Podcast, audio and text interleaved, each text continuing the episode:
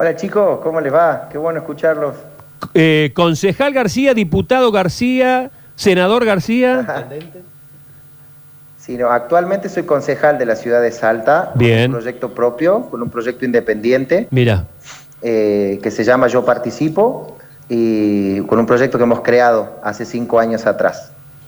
Eh, contanos un poco, ya que terminó La Voz Argentina y estamos recordando Popstars, Sí. Operación Triunfo, Escalera a la Fama, La Voz Argentina y tantos otros. Eh, ¿Vos ganaste en qué año? En el año 2005, en el año 2005 tuve la oportunidad de ganar la segunda edición de Operación Triunfo. Sí, eh, siendo eh, folclorista en una época de oro del folclore.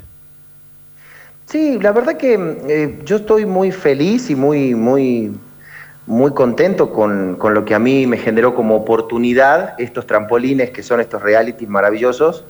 Eh, a mí me abrió las puertas para un montón de camino artístico que quizás, que quizás muchos de ustedes no logran enterarse masivamente, lo que quizás en mi caso logré hacer este, en, en la currícula artística, porque es tan fuerte la explosión mediática que se vive en un momento, Claro. cuando eso se apaga un poco, eh, después no hay el interés de saber qué seguiste haciendo. En mi caso, me abrió las puertas para trabajar, este, yo desde que gané Operación Triunfo y hasta el día de hoy, más allá de mi tarea como concejal, que no tiene nada que ver con lo bi- bien o mal que me pudiese haber ido en la carrera. O sea, yo viví 20 años de ser artista, Sí. eh, siempre pudiendo hacerlo como artista.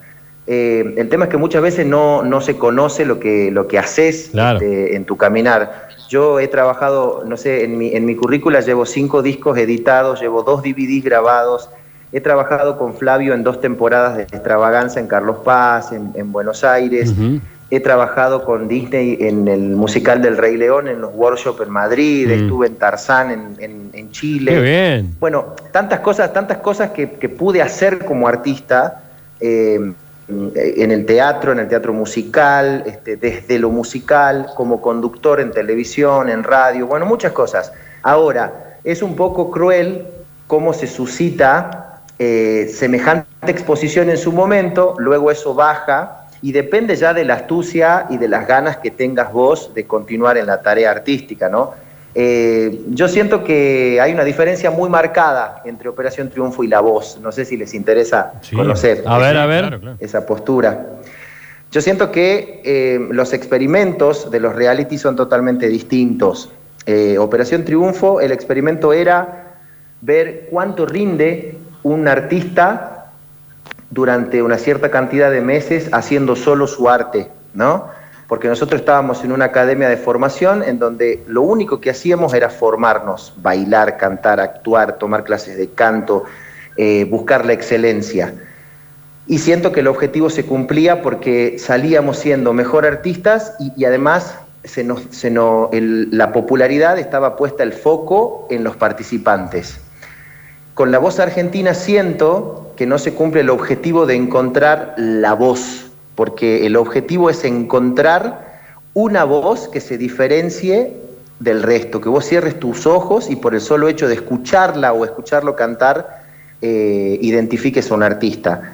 Y en los parámetros del efecto reality, yo siento que la voz siempre termina beneficiando a los coach y al conductor del programa.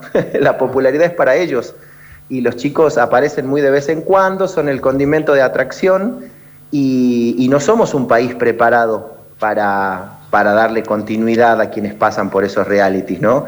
Por eso depende mucho de la capacidad y la astucia del, del protagonista. Del, Te hago del una consulta. Recién, recién hablabas de bueno Sí. todo lo que eh, has podido hacer, este, obviamente Sí. por, por tu capacidad, por las puertas que se Sí. de tu trabajo y todo lo demás.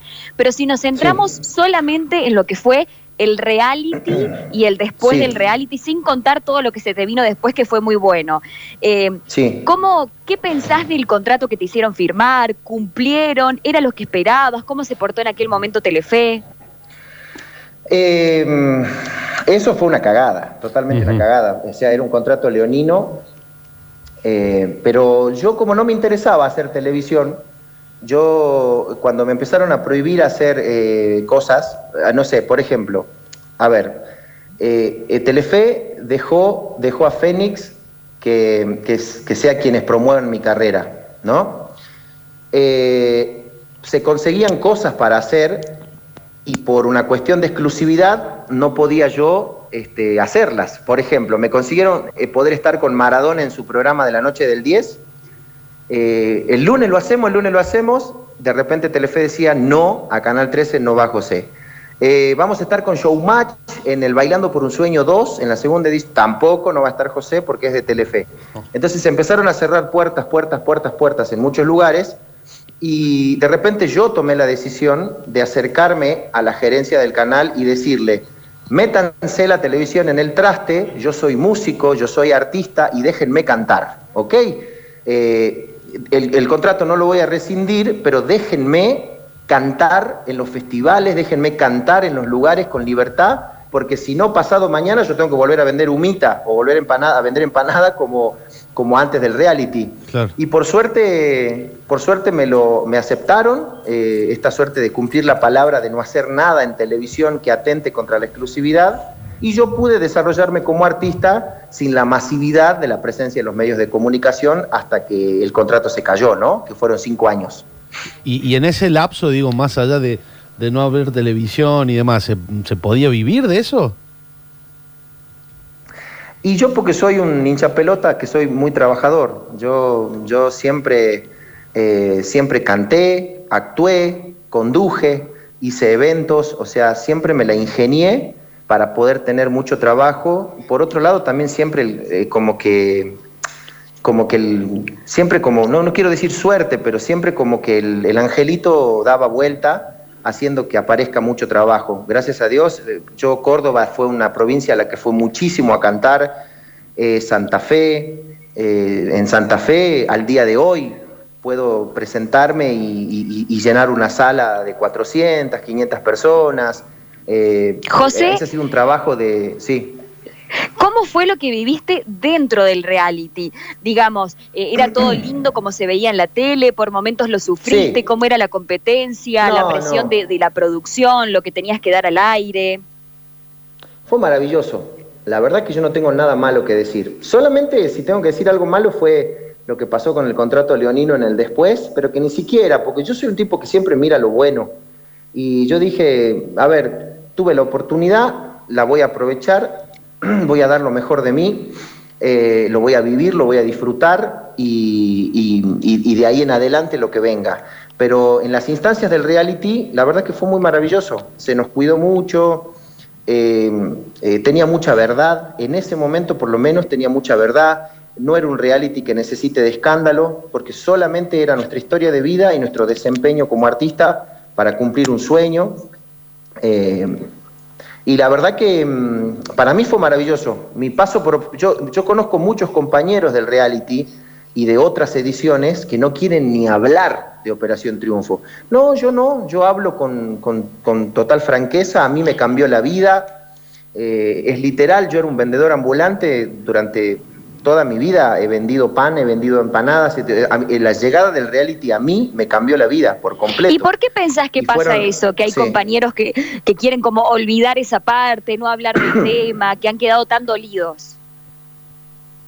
Porque muchas veces quizás este, hay que estar preparado psicológicamente para ser muy popular y de repente someterse a que eso... ay, ay, Ahí, eh, se, ha, bajado un poquito. A ver, a ver, eh, José. A ver si te recuperamos. La fama nunca. Hola. Ahí está. Ahora, sí, ahora sí. Se había caído un poco el audio, pero seguimos, seguimos. No, les digo que la fama nunca me interesó. A mí siempre me interesó poder llevar adelante mi trabajo lo mejor posible, como, como cantante, como actor. Eh, siempre fue mi fundamento del éxito, siempre tuvo que ver con poder hacer mi trabajo y, ser un golpeador de puertas total. Eh, eh, la fama cuando muchas veces hay gente que no sabe por qué quiere ser famoso. Eh, y muchas veces te sometes a un tránsito de mucha popularidad repentina y de golpe eso cae, si no estás preparado psicológicamente, después te pones, este, tu, reacción suele ser, este, eh, y digamos, no, quizás no sabes para dónde te dispara, ¿no? Claro. Eh, en mi caso, yo, la misma persona de aquel entonces y la que está hablando en este momento con ustedes, eh, nunca voló dos centímetros de la tierra. Yo soy un obrero, yo soy un trabajador, que lo único que hice fue disfrutar de lo que viví. Eso me abrió las puertas a mí y a mi familia para un cambio de vida que gracias a Dios llegó, se mantuvo y, muchas de mis oportunidades que al día de hoy sigo teniendo son gracias a eso. Sin hablar concretamente de los números, si no querés, el contrato de después, económicamente, ¿era bueno, muy bueno, malo? Porque vos aparte estás diciendo que perdiste o se te cerraron algunas oportunidades que también eran trabajo y que seguramente también te iba a influir económicamente. ¿Cómo era el contrato? Bueno, el contrato era muy leonino, el contrato manifestaba ganancias que eran irrisorias, eh, pero vos ese contrato lo firmabas cuando ya estabas dentro de la academia. Eh, vos ya estabas dentro y te llevaban un contrato que vos lo leías y decías, ¡y, pero no voy a ganar nada! Eh, a ver, si yo te lo paso a números, en el año 2005 el show, mi show costaba 30 mil pesos en ese entonces. Entonces estamos hablando del 2000, 2005. Y a mí, por show, me quedaban mil pesos en el bolsillo. ¿Sí? Entonces, este, bueno, sí, tenía muchos shows. Eh, llegué a ser el número más convocante del país durante un año y medio. Y, pero por show a mí me daban mil pesos frente a un caché que era de 30 mil, por ejemplo. Sí, era muy injusto, muy desparejo. Pero quizás para un tipo que... Mm, yo cuando cruzaba, chicos, porque cuando te decían seguís en la academia, vos tenías que cruzar una pasarela, ¿se acuerdan? Eh, a nosotros nos pagaban 400 pesos semanales por estar en el reality. Sí. Em, para una persona que quizás nunca en la vida llegó a tener tres cifras en, en un sueldito, eh, yo, yo decía 400 pesos más cuando me decían seguís en la academia, ¿viste? Y yo decía, uy, qué lindo, 400 pesos más, ¿viste? Y, la verdad que para el que, para el que valora lo que cuestan las cosas, en ese momento para mí me, quedaba con eso, sí, sí me venía muy bien. Después entendí que me chorearon a cuatro manos, pero yo tenía dos opciones, o me frustraba y me amargaba, o le daba para adelante con la mentalidad em, de un emprendedor como siempre fuimos, ¿no? Eh, en, este caso, perdón que me meta, Marena, en este caso, y quienes hemos tenido que hablar eh, en público y en privado, con chicos como Pablo Tamagnini, con César Palavecino y con tantos otros que han participado, eh, algunos de ganadores de Escalera a la Fama, nos estábamos acordando recién de Sorpresa y Media, que tuvo una especie de ramificación que empezó dentro del programa, que fue la oportunidad de tu vida, que después se abrió. como, como una media hora propia. Eh, hay muchísimos que, incluso yo en uno de los casos he leído los contratos, de eh, contratos que se firmaban con 10 cuestiones, discos grabados, cantidad de funciones, era la panacea y después no le cumplieron nada. ¿Nunca pensaron en hacer juicio ni cosa por el estilo? No, no, yo, yo, yo, yo me fui para adelante con lo, con lo superador. O sea, eh, a mí me tenían que ser de tres discos y solamente cumplieron con uno. mi, premio de 50 mil pesos eh, no era un premio, ¿no? Era un adelanto de regalías.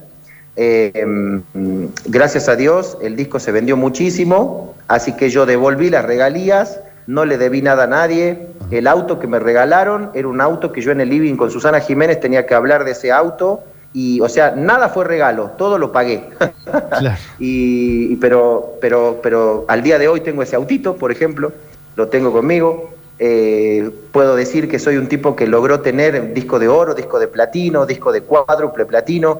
Esos son sueños de un artista y a mí me sucedieron en el lapso de un año, ¿no? Eh, yo a veces lo miro y digo, no sé si me volverá a pasar, pero me pasó. El día que se lo cuente a mis hijos, a mis nietos, no sé si la vida me lo regalará. Eh, yo vi cumplirse mis sueños y, y jamás renegaría de, nada, ni de lo bueno ni de lo malo. No, no, no tenemos derecho a la queja quienes estamos en esta movida artística.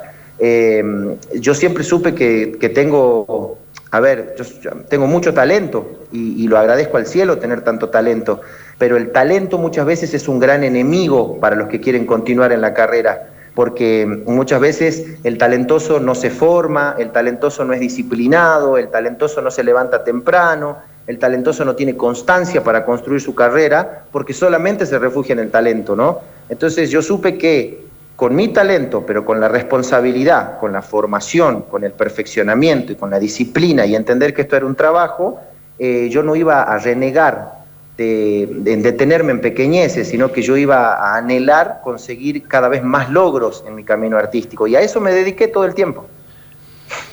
Bueno, eh, y, y, actualmente digo, ¿hay alguna regalía? ¿Se sigue cobrando algo? Digo, como intérprete o ya, ya, ya Sí. no hay nada. Sí, sí, sí. Bien. Sí, yo sigo cobrando cada seis meses eh, por los efectos de, de esas canciones que fueron populares en mi voz, eh, por la Asociación Argentina de Intérpretes. Eh, cuando empecé a ser yo autor y compositor de mis canciones, también tengo mi tarea realizada en Sadaic y también soy integrante de la Asociación Argentina de Actores porque con mi participación en, en las obras de teatro que estuve, que fueron varias, de comedia musical y, y de texto, este, también soy parte de la Asociación Argentina de Actores, ¿no? Pero bueno, eh, eso es como un fijo, chiquitito, en función a- al- al éxito. Eh, la carrera de un, de un artista se escribe todos los días, ¿no? Es una página que tenés que escribir todos los días. Y, y bueno, gracias a Dios, este, de hecho, a la par de esta tarea como concejal, estoy preparando un disco de 20 años como artista, como músico, como cantante, que pienso festejar con mi gente eh, aquí por el norte y por algunos puntos del país, que se va a llamar Influencias 22, porque son exactamente 22 años de estar cantando. Y, y nada, lo voy a hacer con mucha felicidad, con mucha entrega. Y, y nada, feliz, agradecido de poder conversar con ustedes, porque muchas veces no, no se da la oportunidad esta de, de poder contar eh, nuestras historias qué fue del después y por sobre todo poder dar a conocer las cosas lindas que pasaron, ¿no? Porque yo considero que, que a mí me pasaron muchísimas cosas lindas hasta el día de hoy. Eh, hermano querido, eh, gracias por abrir tu corazón, contar tu historia y por refrescar cosas que parece que hubieran ocurrido hace un siglo atrás y hace apenas Sí. una o dos décadas que ha pasado y que has seguido con lo tuyo y que dentro de Sí. toda esta truchada has logrado sacar la parte buena que es lo importante. Te mandamos un enorme abrazo, José querido. Un beso. Muchas gracias, chicos. Un saludo enorme. Quiero mucho a Córdoba. Mi segundo disco lo grabé ahí, Sí. Corazón Norteño. Lo grabé con todos los pachecos de Deanfunes Oh, y, y lo grabé en Capital, en Córdoba Capital. Y también este, he vivido, eh, tengo recuerdos inolvidables de mi paso por Carlos Paz y el Teatro Luxor, allá por el año 2015, Ujú. cuando estuve con Extravaganza. Así que Córdoba, Córdoba en mi corazón. Así que un abrazo gigante, muchachos. Un abrazo grande, gracias.